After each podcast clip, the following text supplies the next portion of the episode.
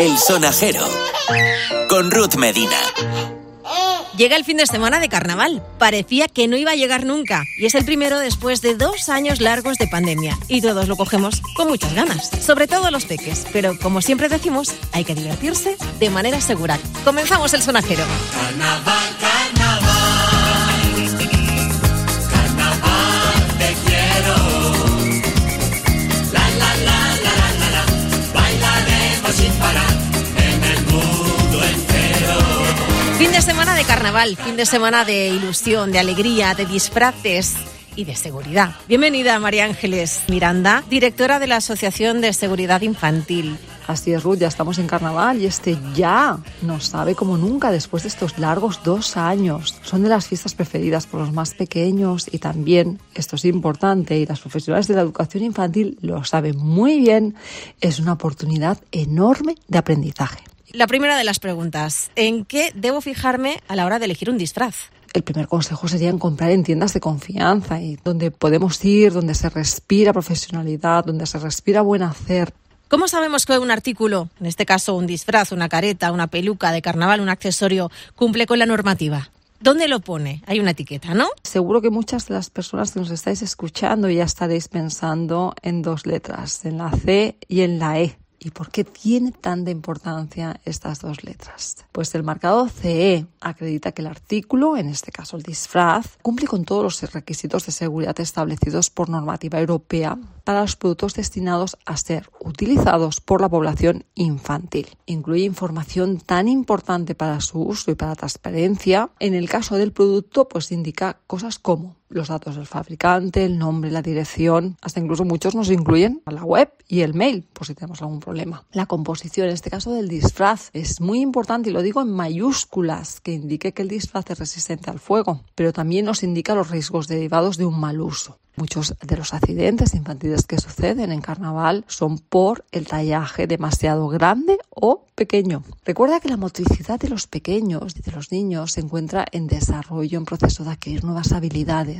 Si la ropa es grande o es estrecha, por decirlo de alguna forma, es como ponerle palos a una rueda con un engranaje pelín regulero.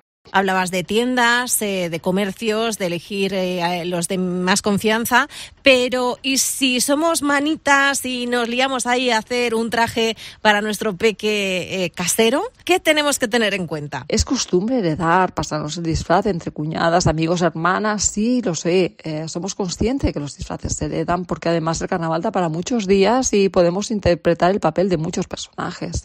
Pero cuidado con la ropa, con los zapatos y con los sombreros o velos que pueden tapar la visibilidad o ser pisados. Además de tener en cuenta la talla, la responsabilidad de la seguridad del producto recae en nuestras manos. Destacaría principalmente la característica de los tejidos que sean resistentes al fuego. Tener en cuenta que hay tejidos que arden prácticamente como si fueran gasolina. Después tenemos las familias que con una caja y dos botellas te hacen auténticas maravillas. Puedes mirar en redes y nos quedamos sorprendidísimos. En este caso, felicidades antes de nada por, por esa creatividad maravillosa y recordar que no sean lesivos y en este caso hablo sobre todo pues de recortes, de rebabas, del tema grapas, etcétera y nada de botones o por lo menos botones pequeños que ya sabéis que pueden producir un atragantamiento ni piezas grandes que se puedan desmontar en trozos. Hay una cuestión que parece una tontería, pero no lo es para nada. Simplemente quiero que me digas si cremallera, botones o velcro, María Ángeles. Uno de los mejores inventos tras la rueda ha sido el velcro.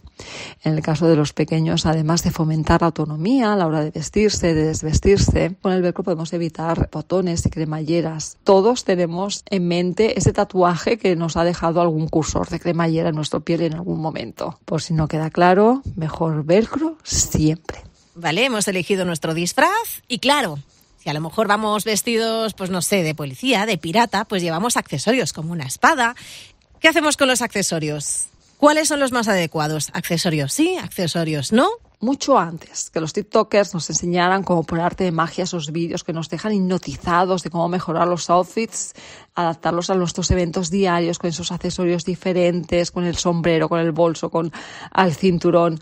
Los disfraces ya necesitaban de los accesorios porque es que no son nada sin ello. Pelucas, bigotes, trenzas, sombreros, bolsos, espadas láser, diademas y otros armamentos variados que aportan al disfraz ese calado, esa personalidad que estamos persiguiendo, pero sobre todo, y esto es lo más maravilloso para la infancia, es la interpretación de ese personaje que está asumiendo. Esto es de una calidad educativa excepcional.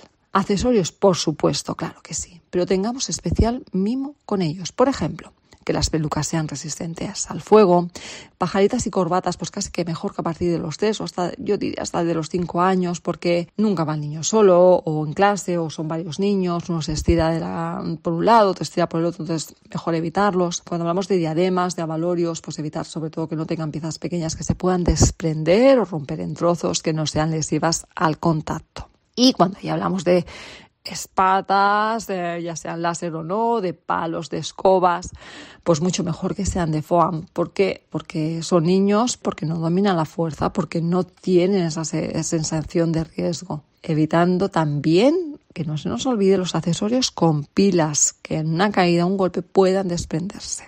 Tema aparte nos merecen las máscaras y las caretas y aquí ya nos ponemos como muy serios y es que la falta de visibilidad, como decíamos antes con los gorros, etcétera, es un factor de riesgo de caída importante, pero cuidado con las caretas de látex en pequeños porque se puede quedar enganchada con las babitas, con, con, con el sudor y no darnos cuenta de que el niño se la quiere quitar.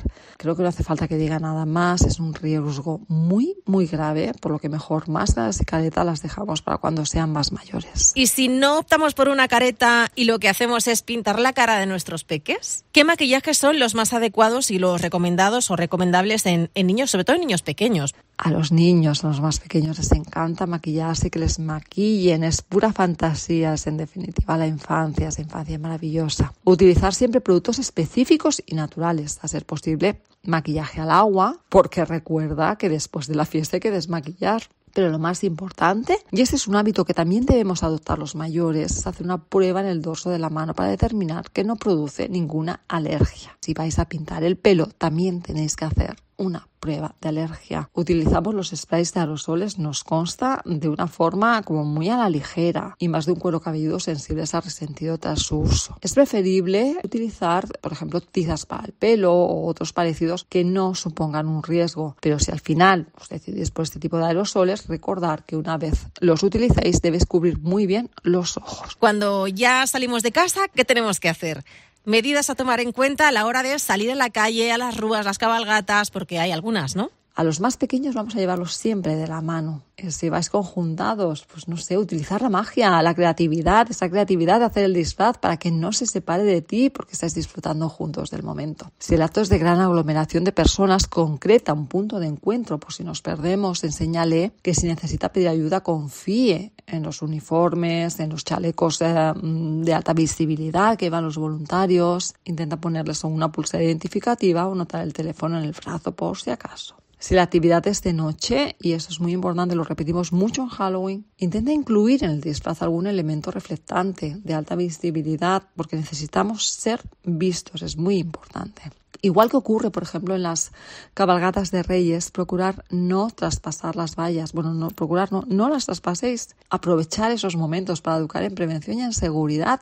Esa cultura preventiva que le va a servir tanto a tu pequeño cuando crezca. María Ángeles, yo creo que lo has contado súper bien, pero por si acaso vamos a, decirles a los que nos están escuchando dónde pueden encontrar todas estas informaciones sobre seguridad infantil no solo de carnavales, al final de, de, todo relacionado con la seguridad de los peques. Si alguien se ha quedado con dudas o necesita ampliar, puede visitar la web seguridadinfantil.org, donde tenéis recursos que descargar gratis. No os pedimos ni mails, ni suscribiros, ni nada. La prevención de accidentes tiene que ser, o eso es lo que creemos, para todos los públicos. También podéis poneros en contacto a través de info seguridadinfantil.org. Estaremos encantados de ayudaros. Y nada, Ruth, espero que estos consejos os ayuden a disfrutar mucho del carnaval. Para mí es un placer y no puedo más que darte las gracias por contar con la seguridad infantil, con la prevención, como un todo dentro de la crianza. Un saludo y hasta pronto. María Ángeles, siempre es un placer hablar contigo, además que bien lo cuentas. Lo único que me queda es desearte un feliz